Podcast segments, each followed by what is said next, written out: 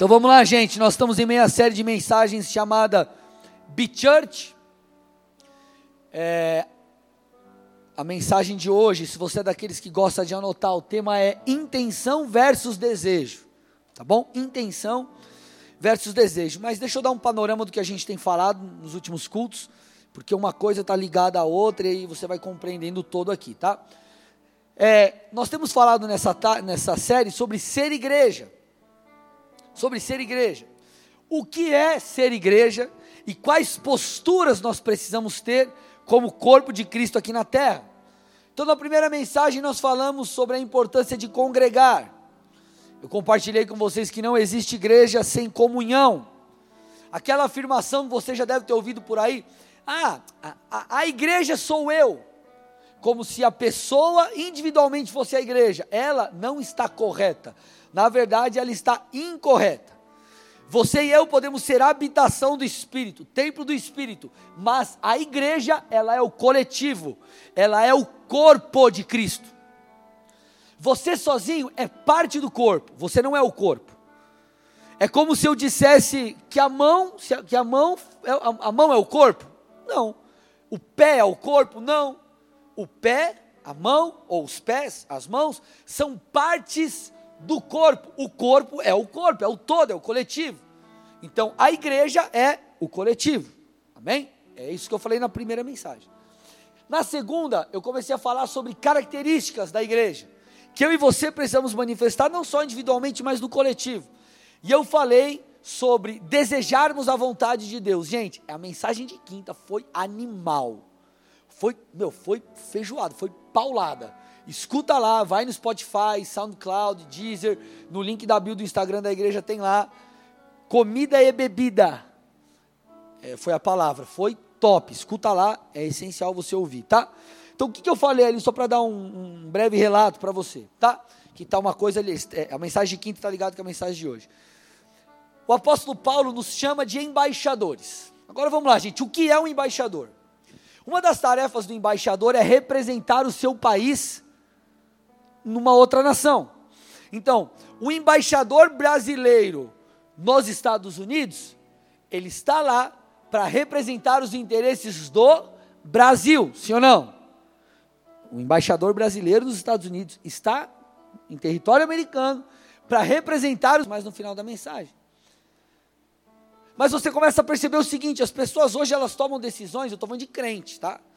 Tomam decisões e não e oram para Deus abençoar a decisão que elas já tomou, ela nem consultou Deus. Ela não perguntou e falou: Deus, ó, preciso tomar uma decisão, preciso mudar de emprego, mudar de estado, mudar de país, mudar de qualquer outra coisa. Estou né? pensando em montar um negócio, Deus, é a tua vontade, é o tempo, o que, que eu faço, o que, que eu não faço. Mas não, elas simplesmente escolhem por si e oram e falam assim: Deus, abençoa minha decisão, como se Deus fosse o pé de coelho, o trevo de quatro folhas, a nota de um dólar que o cara tem na carteira, qualquer outra coisa que possa dar sorte. Essas pessoas elas se esquecem que Deus é Senhor, que Jesus é Senhor. E elas vivem um, um, um evangelho totalmente diferente. É, é, é, é, a tal da egolatria que eu falo no meu livro. É o evangelho, do, é o próprio eu, é a adoração do próprio eu.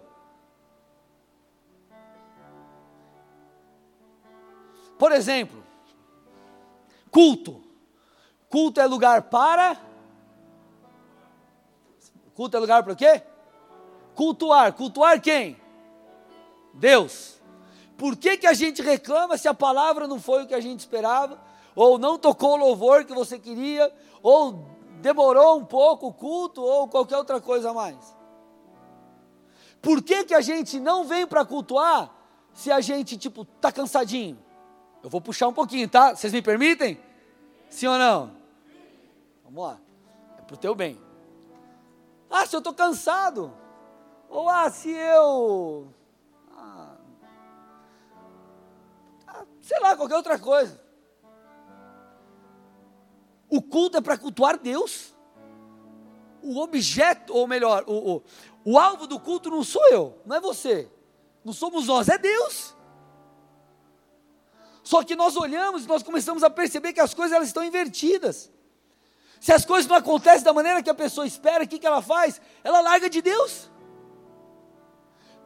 Vou puxar mais um pouquinho, tá? E trazer para a realidade para tentar fazer você entender.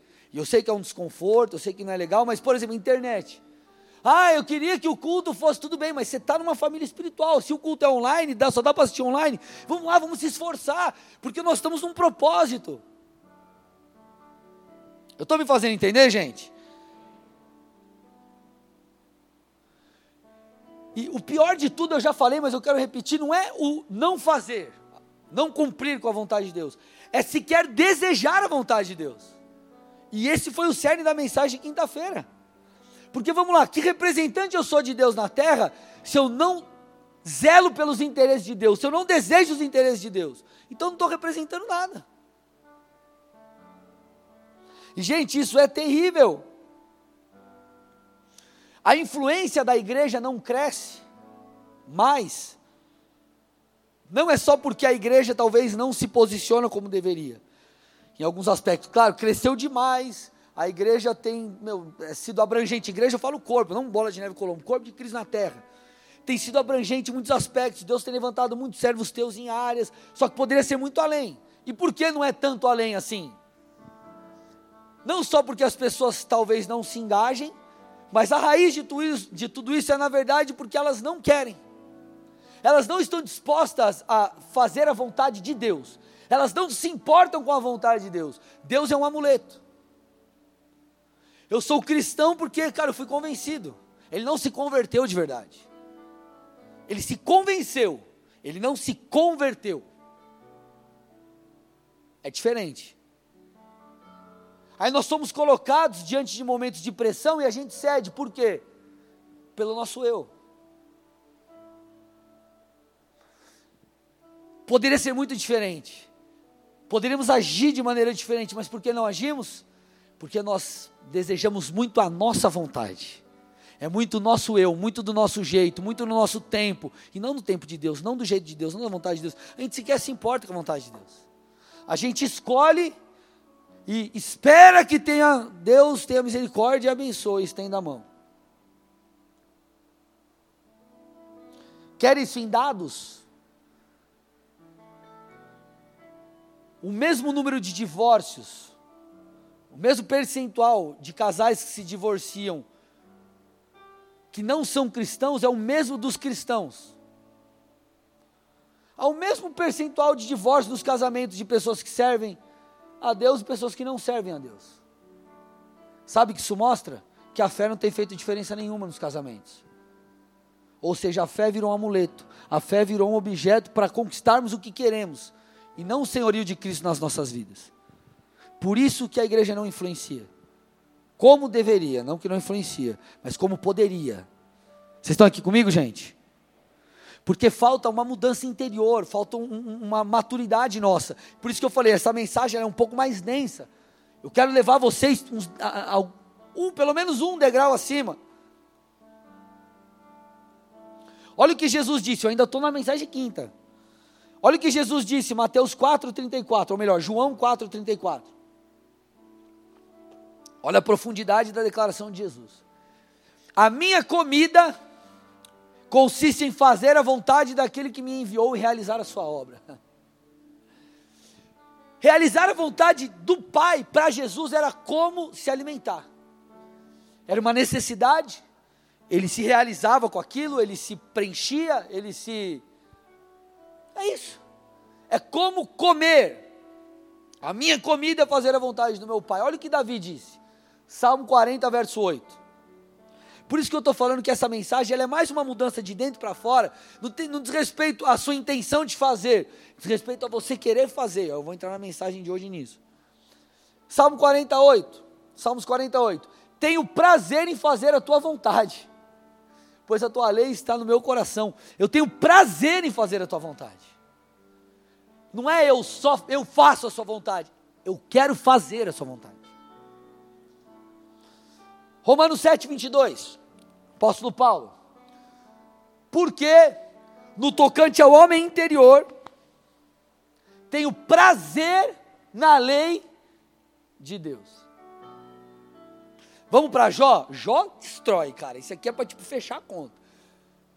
Jó 23, 12, põe para mim. ah, Jesus, aleluia. Não me afastei dos mandamentos dos seus lábios. Olha agora. Dei mais valor às palavras de sua boca ah, do que ao meu pão de cada dia. Olha isso, igreja. Cara, olha isso. Eu dei mais valor às palavras da sua boca do que o meu próprio pão, do que a minha própria vontade, do que minhas próprias necessidades. Ei, Deus, a tua vontade é mais importante do que a minha. Amado, deixa eu falar para você, eu comentei na quinta, eu vou falar domingo, eu vou falar hoje de novo, agora. Quinta eu estava mal, cara. Minha esposa sabe como eu estava mal na quinta-feira. Cara, a minha vontade não era nem subir no púlpito. E se eu subisse, minha vontade era entrar na igreja, botar um capuz, não falar com ninguém, pregar e ir embora. Estava mal ou não estava, amor? Quinta-feira. Mas sabe por que eu preguei e dei o meu melhor? Porque minha vontade não importa. O que importa é a vontade de Deus. O que importa é o que Ele me pediu para fazer por Ele e por vocês. É isso, pronto, acabou. E olha o que Ele está falando, eu dei mais valor as palavras da sua boca do que o meu próprio pão, minha própria necessidade. Querido, olha o coração desses caras.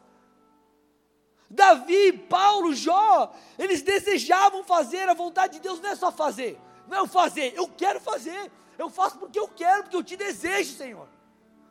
É algo mais profundo. Agora, isso é um pouco, um pouco do que eu falei na quinta-feira. Nós, como igreja de Cristo, a nossa marca tem que ser fazer a vontade de Deus, desejar fazer a vontade de Deus. Agora, algo a mais também é necessário, e é o que eu pego para falar com vocês da mensagem de hoje. Nós devemos não só desejar fazer a vontade de Deus, mas desejar também o próprio Deus. Uma das marcas do corpo de Cristo, coletivo igreja, precisa ser a fome e a sede por Deus. Cara, as pessoas têm que olhar em você e ver fogo nos seus olhos, desejo por Deus, vontade de estar com Deus, desejo de conhecê-lo, desejo de ler a Bíblia, desejo de orar. E eu não estou romantizando a coisa. Vai ter dia que vai ser difícil, tem dia que você não quer ler, que você não quer orar.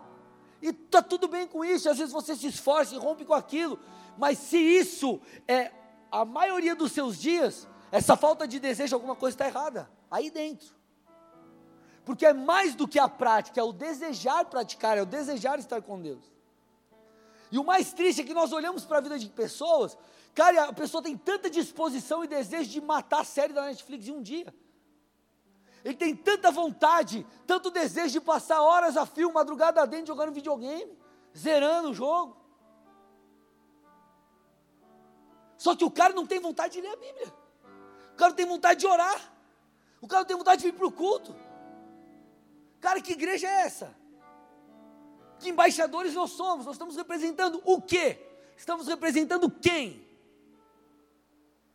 Sabe aquela coisa quando você vai, é, tem um funcionário na sua empresa, enfim, ou você conhece alguém lá, o cara chega atrasado. E é uniformizado ele não vai. E aí vai atender o cliente, atende tudo nas coxas. Esse é o cara que não veste a camisa da empresa. E tem gente que é assim, o cara é crente. E o cara está nem aí para Jesus. Ele vive uma vida religiosa. Ele é um bom cristão. Vem uma vez por mês, dá o seu dízimo. Não fala palavrão. Não fuma, não bebe. E está tudo certo. Mas ele não deseja o próprio Deus. Que ele diz que serve. Ele não tem disposição de adorar, de cultuar, de se entregar, de se prostrar, de adorar, de honrar a Deus.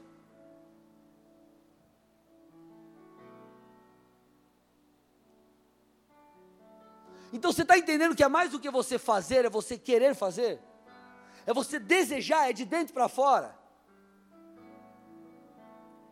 Porque as pessoas, elas, é, Jesus é tipo uma, uma chave para muitos, uma chave que abre a, abre a porta do emprego, é uma chave que, que, que, que abre a porta é, do casamento. É alguém que ajuda no momento da tribulação. E glória a Deus, porque o nosso Deus, Ele é nosso Pai, Ele cuida de nós. Existe, existem respaldos para questões financeiras, questões emocionais, e isso é super normal. E você precisa buscar, eu busco. Agora, ele é muito mais do que isso. Ele é muito mais do que isso. Vocês estão aqui ou não, gente? A gente vai fundo hoje, tá? Estou em 30% da palavra, 35%. Olha o que diz João 10, 27. Põe para mim aí. Olha lá. Característica do corpo de Cristo. As minhas ovelhas, o que está escrito? Ouvem a minha voz. Eu as conheço e elas me seguem. Aqui a gente poderia falar de algumas coisas, mas eu quero focar aqui em duas. Primeiro, ele fala assim: que as ovelhas seguem. E legal, você tem seguido a Jesus, eu tenho seguido a Jesus, nós temos de uma maneira geral seguido a Jesus. Como eu disse, somos bons cristãos. Só que o texto está falando aqui que as ovelhas elas ouvem a voz. Sabe o que é ouvir no original? É prestar atenção ao que está sendo dito. É você Ei Deus, fala, estou te ouvindo, estou para você, estou prestando atenção. É se importar com a opinião de Deus. É algo mais profundo que o Senhor está exigindo de nós. É algo além. É um passo acima. Porque, querido, Deus não nos chamou para uma religião, mas para um relacionamento. Entenda uma coisa: nós somos filhos, nós não somos clientes. A igreja, o reino, Deus, ele não é um lugar onde você chega, põe teu cartão, digita a senha, tira e pega o que você quer. Ei, preciso de provisão financeira. Você vai, passa. Preciso de tal coisa, passa o cartão. Você não é cliente. Nós somos filhos. Nós precisamos ouvir, dar atenção ao Senhor, desejar estar com Ele. Olha que interessante que diz Filipenses 3, 8 e 9. Olha que coisa poderosa o apóstolo Paulo diz aqui. Sim, deveras considero tudo como perda por causa da sublimidade do conhecimento de Cristo Jesus, meu Senhor. Pausa. Aí. Vamos pegar esse trechinho primeiro. Ele está dizendo aqui, ó, sim, deveras considero tudo como perda por causa da sublimidade do conhecimento de Cristo Jesus, meu Senhor. Aqui você percebe que ele está falando que Deus é a prioridade dele, sim ou não? Tá claro, né? Só que não é só uma prioridade de agenda. É uma prioridade aqui, ó. Ah, isso muda tudo, gente. Ele está dizendo, Deus, é como se ele dissesse, trazendo uma questão mais prática a nós, Deus tem prioridade na minha agenda, mas não só isso. Ele é tão precioso que eu considero todo o resto como perda. Então ele não só está falando, Deus para mim é prioridade, ele está falando, aqui dentro ele é prioridade. Todo o resto perde espaço para Deus. Todo o resto perde, cara, lugar quando se fala de Deus. Eu considero, aqui ó, que considero tudo como perda para conhecer a Deus. Olha isso, gente, como é poderoso. E aí o texto continua: Por amor do qual perdi todas as coisas e as considero como refúgio para ganhar a Cristo e ser achado nele. Ele está dizendo: eu considero todas as outras coisas, eu, é, é, eu, considero todas as outras coisas como refúgio, porque eu quero ser achado nele, eu quero ser encontrado nele, na presença de Deus, buscando ao Senhor. Tudo o resto perde espaço, não só na minha agenda, na minha rotina, mas no meu coração. Ele é mais importante do que tudo, Ele está no trono, Ele está no centro, Ele é minha prioridade, não só nas ações, não só nas intenções, mas no desejo. Porque eu quero estar com Ele, eu quero ser encontrado nele, nele ser achado. E aqui eu quero abrir um parênteses para te explicar algo. Um parênteses aqui para você entender. Deixa eu beber uma água aqui.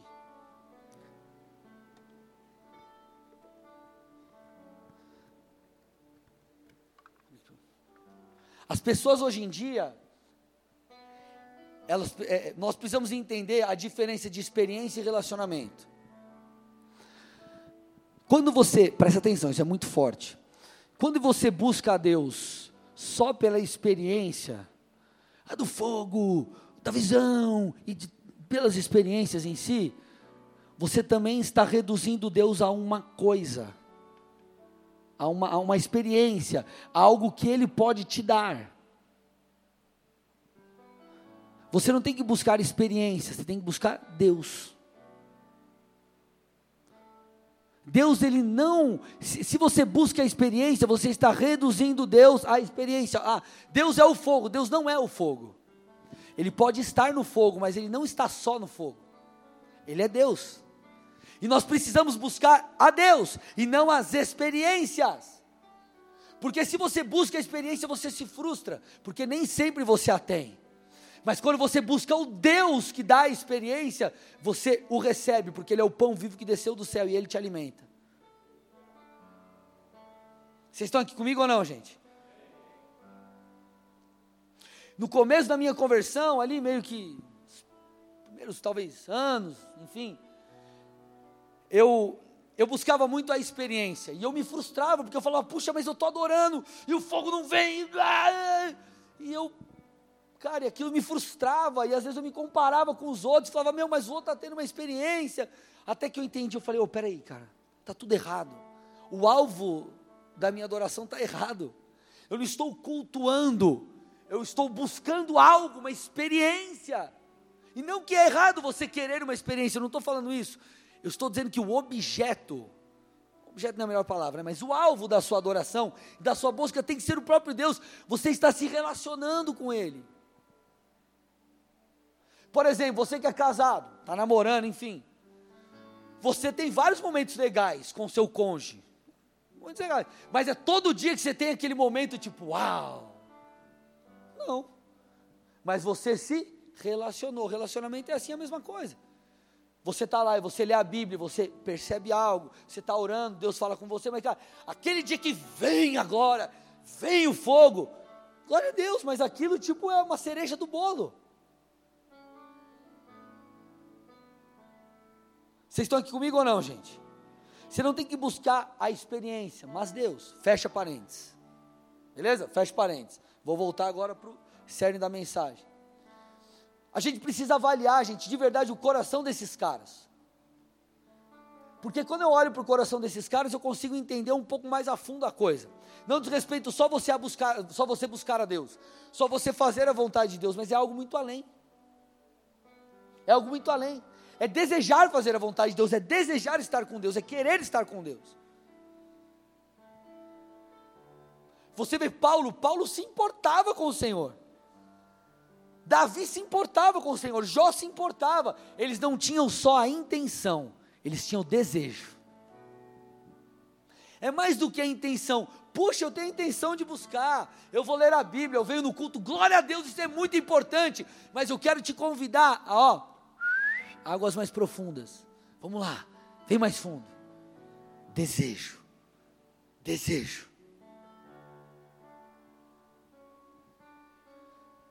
É claro que no começo, tudo começa com a intenção. Você é novo na fé, você chegou. Puxa, você veio num culto a convite de alguém, você ouviu uma palavra, aquilo te tocou, você entregou a tua vida a Jesus. Aí você veio na outra semana e você começou aprendendo. É tudo novo, cara. Você está aprendendo, você está dando passos conforme aquilo que está sendo mostrado para você. E glória a Deus, está tudo bem, é isso aí. Só que chega uma hora que o Senhor vai começar a tratar outras coisas em você. Ele não vai só tratar o que você faz, mas Ele vai tratar quem você é. Ele vai tratar como você faz. Ele vai tratar as suas motivações. Eu posso aqui pregar, preparar a melhor palavra e falar, meu, o fogo vir. A questão é, qual é a motivação de eu fazer isso? Não é só o fazer, é. O que, que eu estou? Estou querendo tornar meu nome grande? Eu estou querendo ser famoso?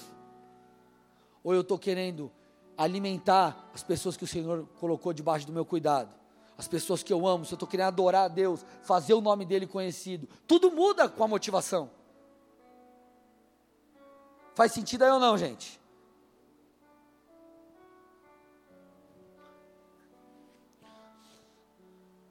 quando a gente olha para a essência da coisa, a gente começa a perceber que o relacionamento de Deus com o homem, ele é, ele é, ele é baseado num desejo de Deus também. Levítico 26, 11, 12 diz assim: Habitarei no meio de vocês e não os desprezarei. Andarei em seu meio, serei o seu Deus, e vocês serão o meu povo. Gente, isso aqui é muito mais do que uma intenção. Olha o que o Senhor está falando. Eu vou habitar no meio de vocês. Eu não vou desprezar vocês, não. Eu andarei em seu meio, eu serei o seu Deus, vocês serão o meu povo. Há um desejo aqui. Nosso Deus, ele é um Deus de perto não é um Deus de longe. Por que que Deus, por meio de Jesus Cristo, reconciliou o homem com, consigo mesmo? Porque ele desejava o relacionamento. Ele desejava o relacionamento. Pastor, como você sabe disso? Atos 17, 26 e 27, olha o que diz o texto. Ou versículo 27, põe o 27. Seu propósito era que as nações buscassem a Deus. E tateando, talvez viessem a encontrá-lo, embora ele não esteja longe de nenhum de nós. O versículo 26 aqui, ele fala que Deus de um só homem criou todas as nações da terra. E aí ele fala que o propósito era que essas nações que Deus criou o buscassem. Então, isso nasce de um desejo de Deus. Agora eu te pergunto, meu irmão, nós somos embaixadores, representantes, peregrinos. O que ou quem nós estamos representando? Será que nós temos sido eficientes ou temos de fato refletido o coração de Deus? O desejo de Deus? Será que nós temos desejado Deus também? Querido, é mais do que uma prática. Eu te pergunto, por que, que você lê a Bíblia? Ah, você lê a Bíblia porque está lá na tua, na tua agenda semanal. Seis da manhã, seis e meia, leitura bíblica e oração. É tipo para você cumprir uma agenda? Ou é porque você quer descobrir coisas ali? Ou é porque você quer se relacionar com Deus? Porque quando a gente foca na prática, única, exclusivamente, não estou dizendo que você não tem que focar na prática, você não tem que ser disciplinado, tem que ser, tem que ser. Só que se o teu foco, se o teu fim é a prática, está tudo errado. O teu fim não é a prática. A prática, a disciplina espiritual é o meio para algo. É o meio para encontrar Deus, é o meio para conhecê-lo. Ele é o fim. Tudo, meu irmão, tem a ver com ele e não com a gente. E não é com eu li nesse mês 12 livros. Tá, você leu? Se aplicou alguma coisa? Não. Você só leu, você deixou Deus ler você através daquele livro. Não, então adiantou do quê? Você só tem uma lista de coisas preenchidas. Eu não estou dizendo que você não deva ler. Pelo amor de Deus. Eu sou escritor, eu amo ler. Eu estou explicando o cerne da coisa. Vocês estão comigo aqui ou não?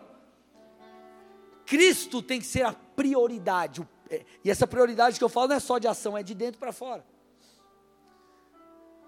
Vamos lá, gente, olha o que diz Mateus 13, 44 a 46. Está tudo bem até aqui? Vocês estão comigo? Então, amém. Vamos lá, Mateus 13, 44 a 46. Esse texto fala sobre salvação, mas vamos aplicar para nossa, para aquilo que a gente está falando aqui, né?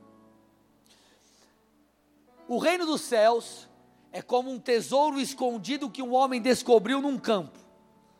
Em seu entusiasmo, ele o escondeu novamente, vendeu tudo que tinha e com o dinheiro da venda comprou aquele campo. Deixa aí, deixa o texto aí. Ele está falando assim: que o reino dos céus, ou vamos trazer para a nossa questão aqui, é a manifestação do reino nas nossas vidas, o buscar a Deus, todas essas coisas, o que ele diz, deveria ser, deve ser, como um tesouro escondido num campo. Olha o que o texto está falando, que esse camarada ele encontrou um tesouro, e aquele tesouro tinha tanta preciosidade, sabe o que ele fez? Ele voltou, vendeu tudo que ele tinha para comprar aquele terreno onde estava aquele tesouro. buscar a Deus, ver a manifestação do reino, viver a vontade de Deus tem que ser assim para nós. Isso tem que ser o seu tesouro de maior preciosidade. Só que o mais interessante aqui é que a gente vê que vai além da prática, vai além do dele ter deixado, encontrou o tesouro, deixou, voltou, vendeu tudo que tinha e, e veio aqui para comprar. É além da prática. O texto está falando em seu entusiasmo. Ele fez porque ele quis. Ele ficou feliz, ele ficou pleno, ele, cara, eu achei, era o que eu precisava, é isso que eu quero. E assim precisa ser o reino. Só que nós vemos embaixadores que vão ler a Bíblia, que vão cultuar e tudo é pesado. Parece que o cara está com um fardo nas costas. Eu vou cultuar. Ai que droga, ai que ruim. Eu estou aqui e essa hora não passa. E não sei o que, eu vou ler a Bíblia, que livro chato. Talvez você não fale isso, mas o seu coração grita dessa forma. Ai, o ministério, que droga, tem que servir nessa escala. E meu líder fica aqui me enchendo para eu vir. O texto está falando que ele não só fez, mas todo entusiasmado. E continua, parábola. E ele diz assim, outra parábola: o reino dos céus é como, é como um negociante que procurava pérolas da melhor qualidade. Então, olha lá, o cara está procurando uma pérola da melhor qualidade. Está lá, está procurando. Ah, está desejando. Ele deseja, ele quer. E ele procura, e ele quer. Aí o texto diz: quando descobriu uma pérola de grande valor, o que ele faz? Vendeu tudo o que tinha, e com o dinheiro da venda comprou tal pérola. Assim deve ser o reino de Deus para mim e para você. Ah, mas eu não tenho chamado pastoral. Quem te falou que você precisa disso? Quem te falou tem nada a ver com isso.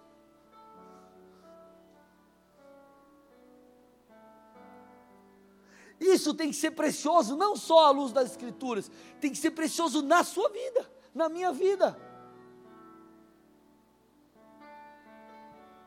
Pessoas estão deixando de ter acesso a pérolas de grande valor, a tesouros escondidos, sabe por quê? Porque sequer se importam com Deus.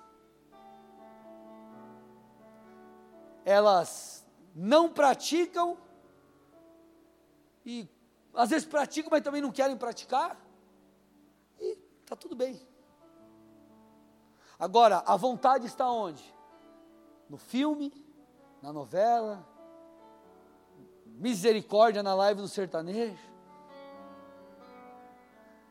Agora, Deus, Deus não perdeu espaço só na agenda, perdeu espaço no coração. Isso é o pior.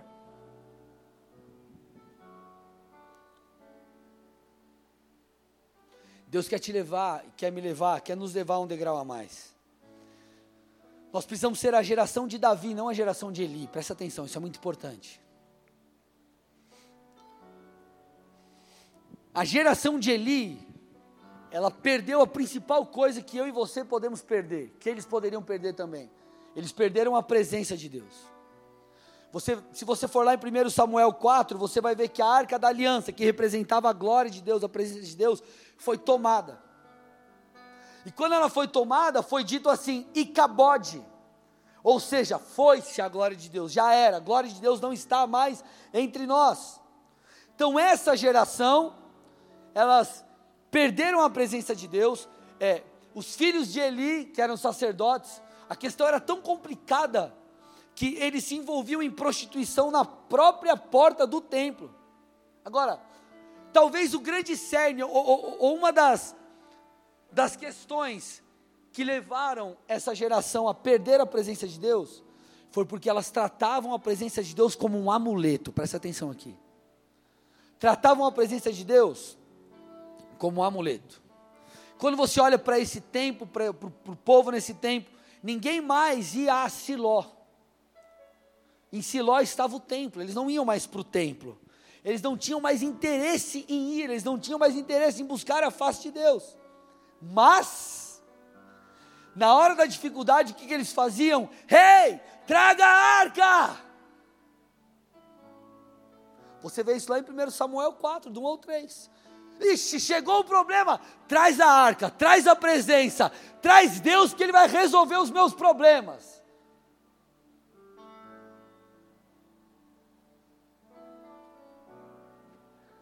A geração de Eli perdeu a presença, sabe por quê? Porque talvez eles nunca desejaram.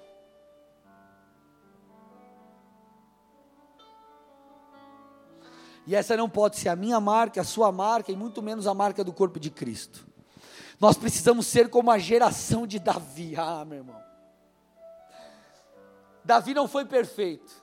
Davi errou. Errou feio. Mas ele era um homem segundo o coração de Deus. Davi, ele era um adorador. O que, que ele fez? Ele fez todo o possível para resgatar a arca, não como objeto, mas o que ela representava.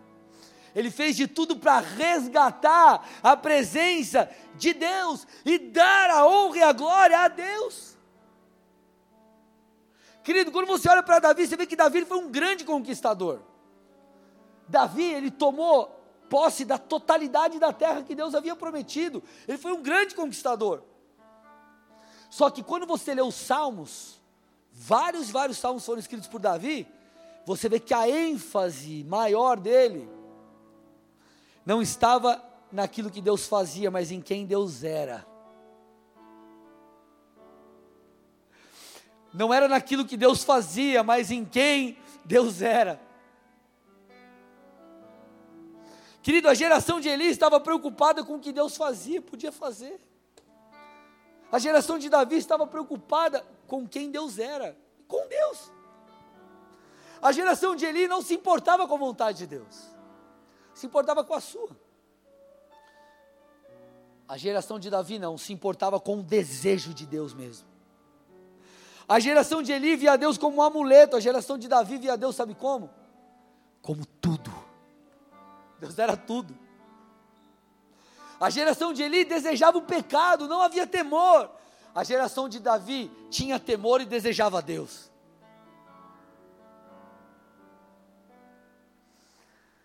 Amado, quando nós vamos lá para Marcos 12, Jesus ele começa a falar do mais importante mandamento.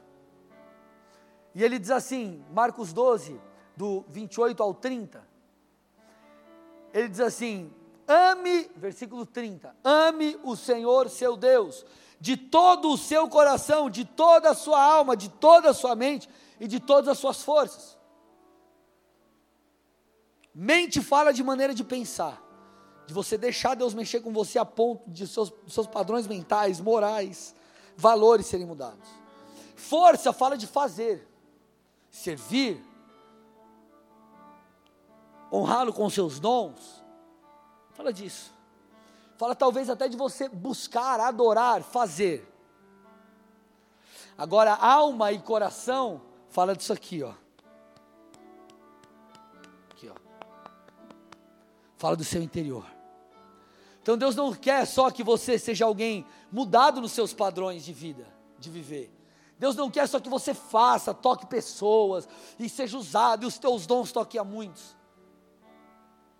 Deus quer que o seu coração queira Ele. Deus quer que o seu coração ame. Deus quer ser prioridade não só na sua agenda, mas dentro de você. Presta atenção aqui, não diz respeito a estar com Deus, diz respeito a com querer estar. Não diz respeito só estar com Deus, mas com querer estar com Deus. Gente, olha Davi, Davi, meu Deus do céu, Davi, ele era muito sinistro. Olha o que ele diz no Salmo 27, do 4. E ele continua dizendo: Pois ali me abrigará em tempos de aflição, e em seu santuário me esconderá, em segurança numa em seu santuário, com alegria, com meu coração, eu vou me entregar. É muito mais do que palavras que saem de minha boca, é muito mais do que as minhas mãos que estão erguidas. Não, o sacrifício sou eu, é de dentro para fora, eu me entrego no seu altar, é o que vem de dentro, é do coração. Querido, isso era genuíno na vida desse homem. Ele errou e errou, e errou feio, mas querido, olha o coração de Davi. Você sabe aquela história que Davi, na época em que os reis deveriam sair à guerra, ele não vai, ele comete ali um vacilo, ele fica no palácio, ele vê Batseba, o que, que ele faz? Ah, aquela mina ali da hora, mandou chamar, pá, teve um caso com ela, enfim. Aí a mulher engravida, o que, que ele faz? Ele manda Urias para frente de batalha, Ele não assassina com as suas próprias mãos, mas com o comando dele é como se tivesse assassinado aquele homem. Só que o que, que acontece? A gente vê que essa criança adoece. E Davi então começa a buscar aquilo que Deus poderia fazer. Davi se humilha, Davi clama, e Davi começa a buscar a cura para aquela criança. Começa a buscar aquilo que Deus poderia fazer. Porém, isso não aconteceu. A cura não vem. A criança morre como consequência do pecado. Contudo, sabe o que Davi faz? Davi não se revolta contra Deus. Meu irmão, olha, olha isso. Olha o coração desse cara. Sabe o que Davi faz? Se lava,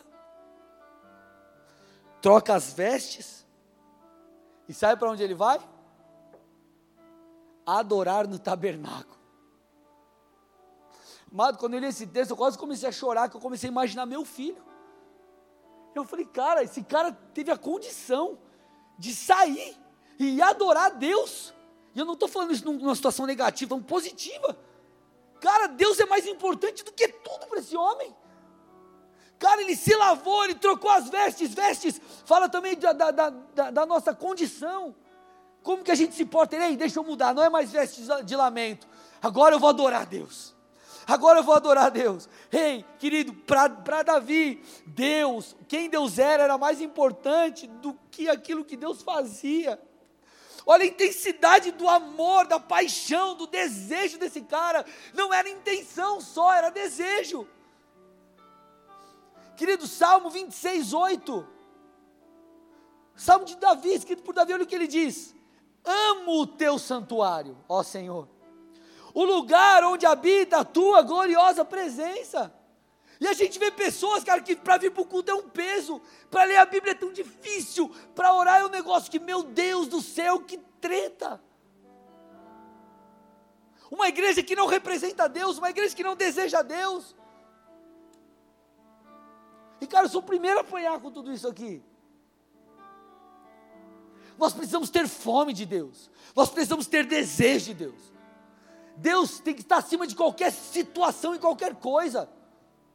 Paulo ele diz assim: tudo posso naquele que me fortalece. E aí as pessoas pegam esse texto e começam a profetizar: tudo posso naquele que me fortalece. Eu posso comprar um carro, eu posso comprar a minha casa da praia, eu posso viajar para Miami, para a Europa, e eu posso ir fazer tudo e montar meu negócio. E ele começa a declarar: e tudo bem, glória a Deus.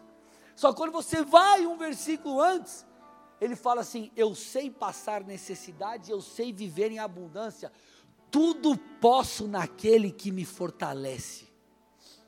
Independente das circunstâncias, eu estou com Deus. Deus está acima do bem, do mal, do muito, do pouco. Deus está acima de tudo. Querido, é uma noite para sondarmos o nosso coração.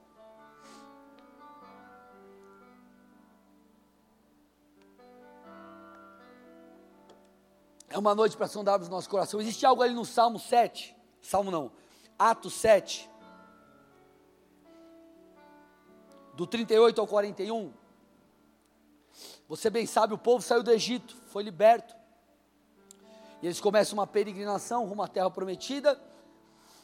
É, em determinado momento, Moisés sobe para falar com Deus, receber as orientações de Deus. Moisés demora, o povo faz um bezerro de ouro o ouro que Deus havia dado através do despojo dos, dos egípcios, os egípcios foram despojados, deram, os, os israelitas pediram ouro, eles deram, com esse ouro que Deus deu, eles constroem um bezerro.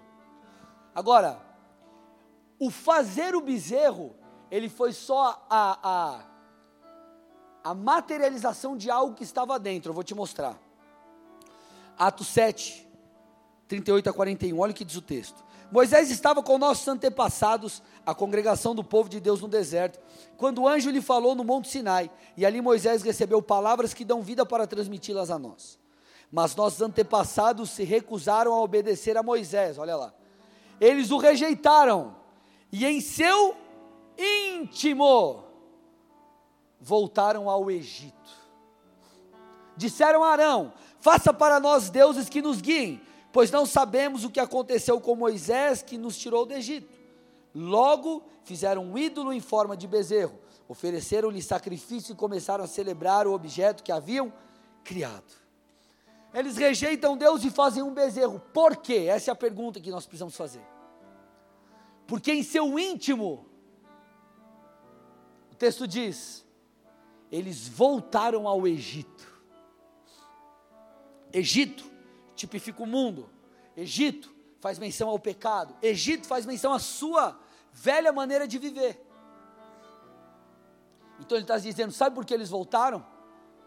Porque na verdade estava algo errado aqui dentro, eles queriam voltar. Querido, precisa existir uma mudança interior. Primeiramente no que diz respeito ao pecado. Porque muitas vezes nós pecamos, sabe por quê? Porque nós queremos. Porque nós desejamos.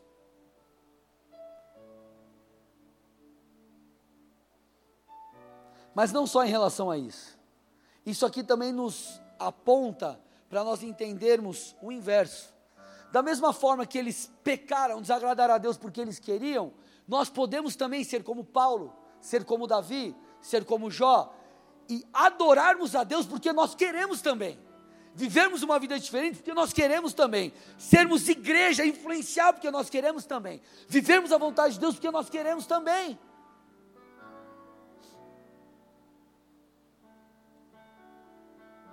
Quando nós entendemos essa dinâmica, fica mais fácil você viver o Evangelho. Ou melhor, fica mais gostoso, fica prazeroso. E como eu disse, não, isso não quer dizer que você não vai passar por dias ruins, que sempre você vai estar pegando fogo por Jesus, não é isso. Mas se no seu interior você não tem desejo por Deus e já anda um tempo com o Senhor, alguma coisa está errada. Talvez ele perdeu espaço no seu coração. Porque olha uma outra declaração de Davi, Salmo 63, 5. Tu me satisfazes mais que um rico banquete. Tu me satisfazes, claro que é alma aqui, né? O Senhor me satisfaz mais que um rico banquete. Meus irmãos, será que nós podemos dizer isso? Ou, se, ou será que nós somos apenas bons cristãos, somos cheios de intenção, mas não há desejo? Você está percebendo que eu não estou falando do que você faz, mas de algo mais profundo. E é isso que o Senhor quer fazer conosco nessa noite. Cara, nós somos embaixadores.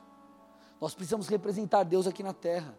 Agora, não tem como nós representarmos Deus na terra se nós sequer queremos Deus. Se nós sequer queremos Deus, como nós vamos querer fazer a vontade dEle? Porque muitas vezes a vontade dEle vai fazer, sabe o que? Você perder coisas. Talvez perder um emprego porque você não quis mentir. Sabe o que a vontade de Deus fez com Jesus? Mandou ele para a cruz. É, irmão, mandou ele para a cruz. Agora, como que a gente vai chegar nesse nível?